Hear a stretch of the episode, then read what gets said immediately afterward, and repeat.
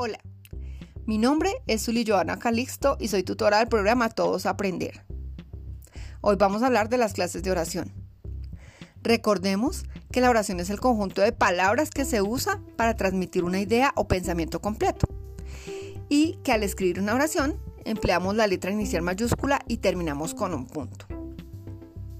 Ahora bien, vamos a hablar de las oraciones según la actitud del hablante. Estas se clasifican en enunciativas, interrogativas, exclamativas, imperativas, dubitativas y desiderativas. Te voy a explicar cada una de ellas. Las oraciones enunciativas son las que nos informan acerca de un hecho, una idea o un pensamiento. Por ejemplo,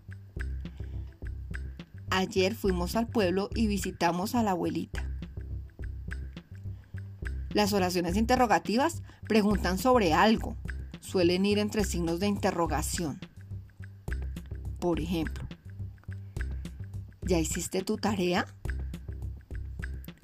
Las oraciones exclamativas son las que nos expresan alegría, sorpresa, miedo y van entre signos de admiración.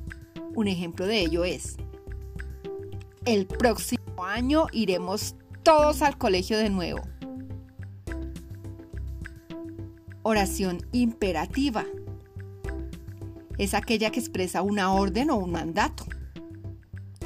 Un ejemplo es, firme usted el recibo de la compra.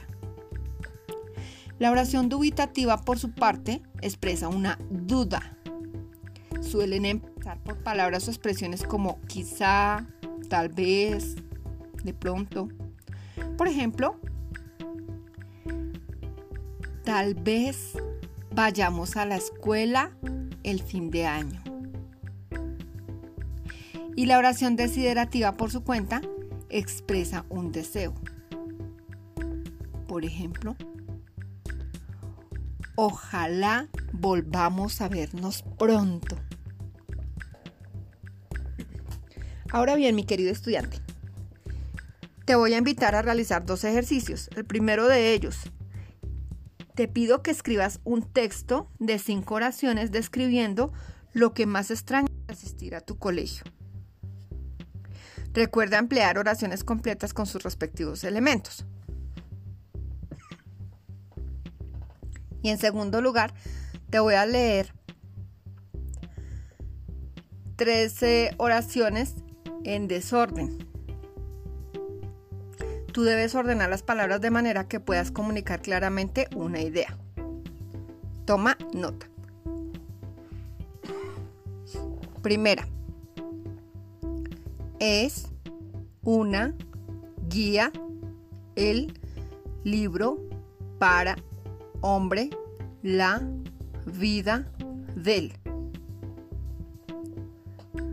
Segunda oración. La familia para aprender a comunicarnos es el primer espacio. Tercera oración. La confianza, los seres humanos, la sinceridad es base de entre. Bien, realiza tu actividad